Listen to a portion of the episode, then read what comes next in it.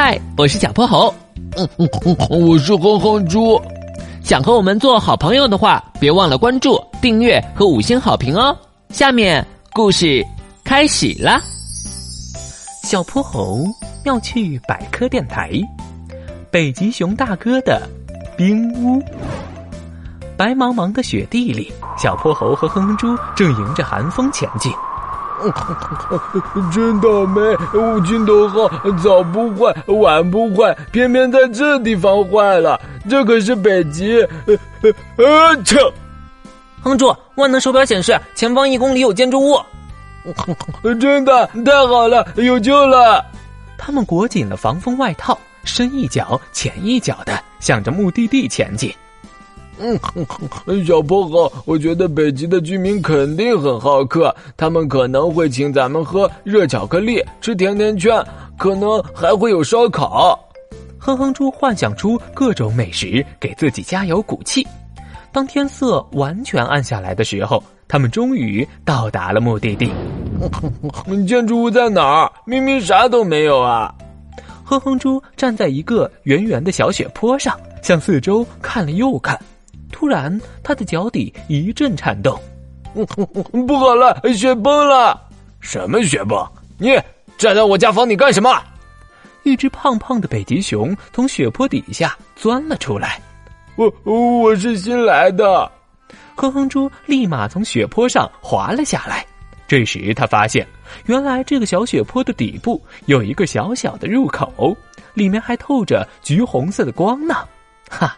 原来这就是传说中的冰屋呀！北极熊大哥，抱歉，我们是第一次来这儿。哼，离我房子远点！北极熊大哥又钻了进去。这儿的人一点也不好客。没事儿，我们去附近看看。可我已经饿得走不动路了。喂，你们两个，呃，要是没地方去的话，暂时进来躲躲吧。北极熊大哥又从冰屋里探出脑袋，谢谢你。他们从小小的入口钻了进去，这是一个半圆形的建筑，整个屋子都是用冰块砌成的，里面有小桌子和小椅子。屋子的正中央还燃烧着一堆暖暖的篝火，哇，太神奇了！用冰做的房子，里面却一点也不冷。那是。这可是我们北极人民的大智慧。北极熊大哥得意的挺起了胸膛。你们可别小瞧了冰和雪，它们是很好的隔热材料，能隔绝热空气和冷空气。而且我们的冰屋四面都没有窗户，入口也建得很低矮，所以风很难灌进来。最重要的是，瞧，我生了一堆漂亮的篝火。北极熊大哥，那这个篝火不会把冰块烤化吗？呵呵，当然不会。你看那是什么？他们抬头一看，冰屋最顶部的冰块上竟然钻出了一个小小的圆孔。这是冰屋的排气口，可以把屋子里多余的热空气排出去。就算冰块有一点点融化，也会很快凝固，反而能让冰屋变得更结实。哇，那那这儿能烧烤吗？那可不行，太热的话还是会出问题的。